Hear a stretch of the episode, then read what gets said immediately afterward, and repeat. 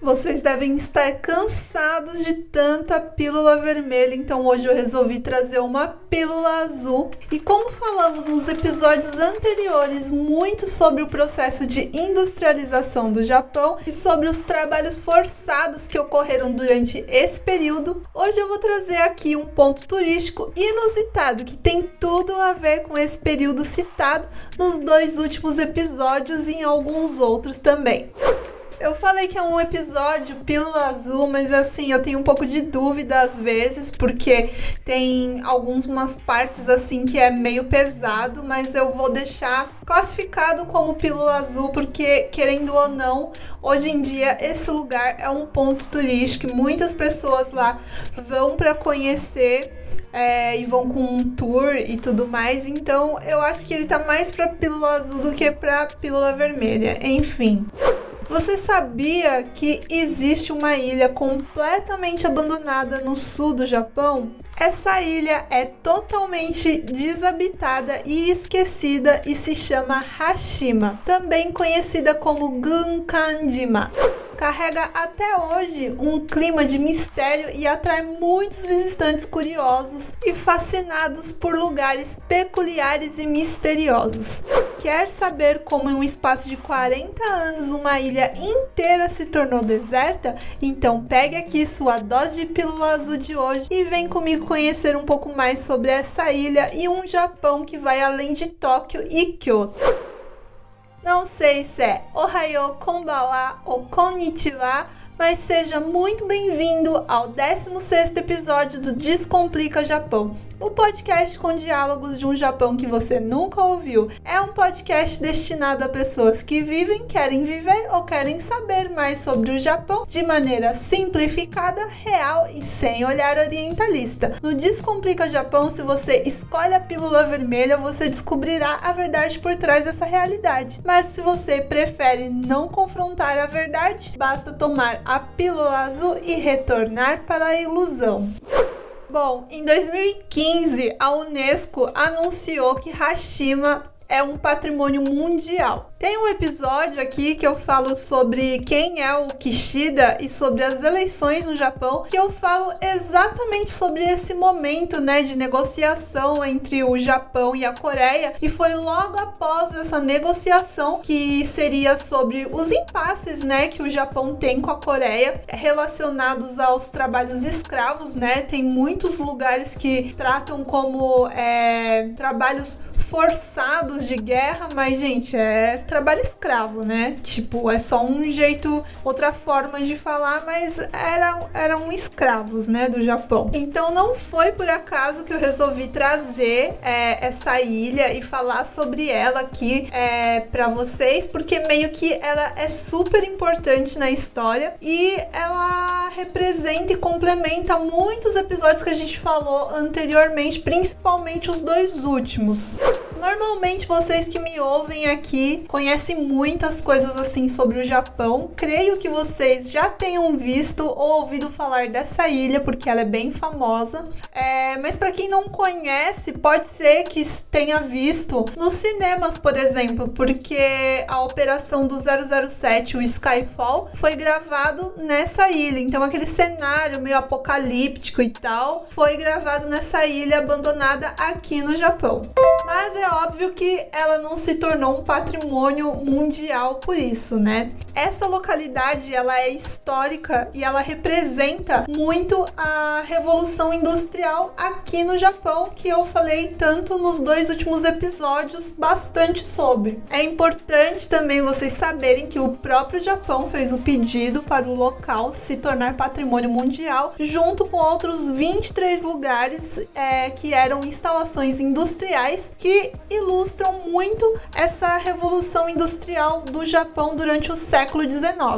Mas, obviamente, vocês que já ouvem aqui, ou, se, ou vocês provavelmente já leram sobre, tem essas tretas aí das antigas e não por acaso, né? E com razão entre a Coreia e o Japão. E, obviamente, a Coreia se opôs a esse status, pois diversos prisioneiros coreanos foram forçados a trabalhar nessa ilha e outros locais locais também que se acabaram se tornando, né, patrimônio mundial. Então, a Coreia queria que o Japão, antes de esses locais virarem patrimônios mundiais, é, fizesse meio que uma retaliação e pedisse desculpa formalmente sobre esse período durante a Segunda Guerra Mundial. Os detalhes de como foi isso daí, como eu já falei, tá no episódio que é sobre o Kishida, né? Então, foi uma negociação que. Ai, gente, eu já vou acabar falando a parte que já tá no outro episódio, então não Ai, Vanessa, pula. Então, se vocês quiserem saber mais detalhadamente é, como que foi isso daí,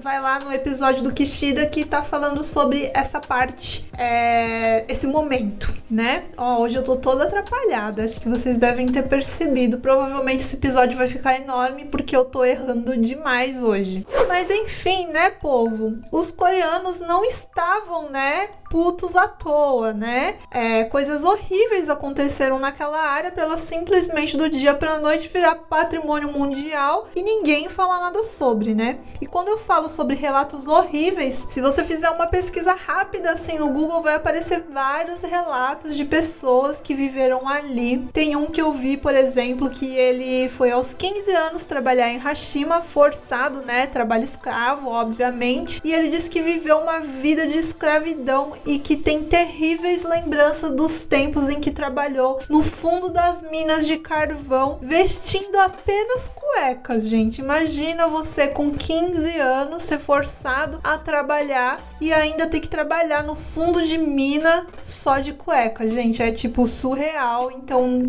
pedir desculpas é tipo o quê? É tipo o mínimo, cara. Cerca de 57 mil coreanos passaram por situações parecidas como essas que eu falei agora. Então, imagina só, né? É, essa ilha ela foi povoada de 1887 a 1974. Ela serviu como base de extração de carvão e pertencia a nada mais, nada menos que a Mitsubishi.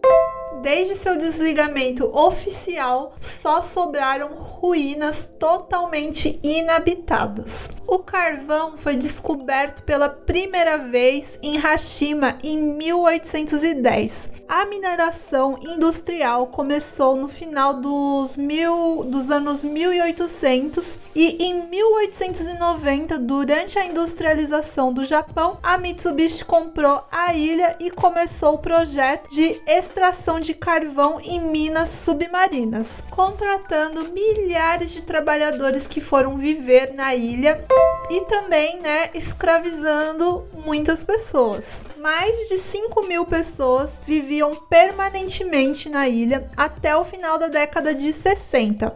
A área é equivalente a 6,3 hectares e já foi um dos locais mais povoados, com 85.500 habitantes por quilômetros quadrados. E o que eles fizeram, né, para acomodar tantas pessoas em uma área tão pequena? A ilha foi expandida e preenchida com grandes edifícios residenciais. Dos anos 30 aos 60, por exemplo, foi a época que essa ilha mais prosperou. Os moradores que ali viviam conseguiam ter mais ou menos uma vida normal, enquanto metade da ilha era dedicada ao funcionamento da mina de carvão, a outra era voltada a espaço residencial, escolas, restaurantes restaurantes, lojas, onsens, né, as, as águas termais e hospitais. Mas aí, nos anos 70, com o declínio do carvão, a ilha foi sendo gradualmente abandonada e levou apenas quatro anos para ser totalmente abandonada, que foi em 1974. Isso ocorreu porque a fonte de energia começou a ser substituída pelo petróleo e a produção de carvão sofreu uma drástica redução. Em abril de 1974, a Mitsubishi anunciou oficialmente a desativação da mina e a evacuação total da ilha. Assim, os residentes tiveram que deixar a ilha, deixando muitos dos seus pertences para trás. Com isso, o lugar passou a ser conhecido como a Ilha Fantasma. Com o decorrer dos anos, como essa ilha é muito pequena e um lugar que passa muitos tufões, né? Obviamente o lugar foi só deteriorando e se transformando cada vez mais em um cenário assim de filme de ação, né? Por isso que o 007 foi até gravado lá, porque até parece assim um cenário de pós-apocalipse. Tanto que hoje em dia a ilha permite visitações, mas só ocorreu após os anos 2000. Até então era totalmente proibida ao público, ou seja, foram 40 anos que a ilha era inacessível. O apelido Gunkandima vem do fato de a ilha ser semelhante a um navio de guerra japonês. Essa ilha fantasma, ela fica mais ou menos a 15 quilômetros da cidade de Nagasaki e abriga agora os restos dos primeiros grandes edifícios do Japão também. Então por isso que ela é tão importante e por isso que estão tentando preservar. Bom, e como ela se tornou patrimônio mundial da humanidade pela Unesco e tem essa aparência meio pós-apocalipse, é, tem imensas construções assim de concreto abandonada, é meio que um caos assim no meio do oceano, ao mesmo tempo que tem uma vegetação crescendo ali. Então assim é, é um lugar que por mais degradante, mais triste que ele seja, tipo assim é bonito ao mesmo tempo. Então acaba atraindo assim muitos turistas ao local hoje em dia, também por ter é, esses fatores históricos bem pesados ali, né? Esse ano, quando eu fui para a região de Kyushu, né, eu fui para Hiroshima e tudo mais, eu pesquisei até sobre como é, como daria, né, para ir até lá. E o que eu descobri é que não é possível visitar por conta, né? Você precisa chegar em Nagasaki, comprar um pacote que normalmente dura três horas e dali de, de Nagasaki ir para lá com esses guias, né? Tem também guias em inglês, se você não entende japonês e preferir. E aí você tem que fazer toda a tour acompanhada por essas pessoas, né? Porque como é um lugar que tá abandonado, então é, corre o risco, né? É, de algo ceder. Então é um lugar assim que é perigoso. Então só pode ir com o guia mesmo. Sozinho é impossível. A visita é guiada, leva os visitantes ao longo de uma rota definida, passando por muitos locais interessantes. As restrições têm por objetivo proteger os turistas dos edifícios que estão em colapso, né? Os guias de turismo ainda fornecem informações como o estilo de vida das pessoas ali do local, é, do o, o que os residentes faziam, as condições, né, naquela época, mas eu creio que ninguém não deve ter falado nada sobre, né, as pessoas escravizadas, mas enfim. Quem for para lá agora devido ao Covid-19, né? É só é possível visitar a ilha com reservas antecipadas. Antigamente parece que se você chegava lá era só comprar o bilhete e podia ir. Agora não, precisa é, agendar para não lotar muito. Para esse episódio, como é, tem muito tem muito material, sabe? Tem tipo documentário, tem muitas fotos. Então, como eu queria mostrar isso para vocês também, eu deixei separado em um link que eu vou deixar na descrição. Então, dá uma olhada lá também. E eu vou aproveitar e também deixar o link dos desses lugares né, de fazer reserva e com guias turísticos em inglês a quem interessar, tá bom? Esse episódio ficou super curtinho, mas eu queria muito trazer ele assim para vocês, para complementar os episódios anteriores. É... E é até bom que ficou curto, porque tá uma correria aqui, porque é fim de ano, não dá nem pra acreditar, né? Que o ano acabou. É... E tá, tá muito corrido no meu serviço. E para quem não sabe, o nosso patrocinador é onde eu trabalho, que é a Beltec, que é uma terceirizada que emprega estrangeiros a mais mais de 30 anos no Japão. Então, caso você esteja procurando serviço em Aichi ou Mieken, basta acessar as redes sociais da Beltec, tem no Instagram, tem no Facebook e clicar em cadastre-se. Ah, tem no site também.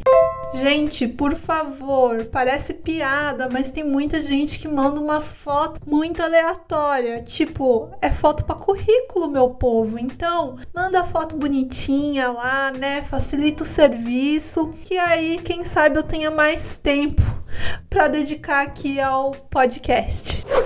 Bom, e é isso. E esse foi o nosso episódio de hoje. Mas tem algo que eu quero saber de vocês. Qual pílula vocês gostam mais? A vermelha ou a azul? Eu quero feedback de vocês. Então me sigam nas redes sociais e me fala lá pelo Twitter ou pelo Instagram qual pílula vocês gostam mais. E é isso. Kite kurete, arigato, mata né?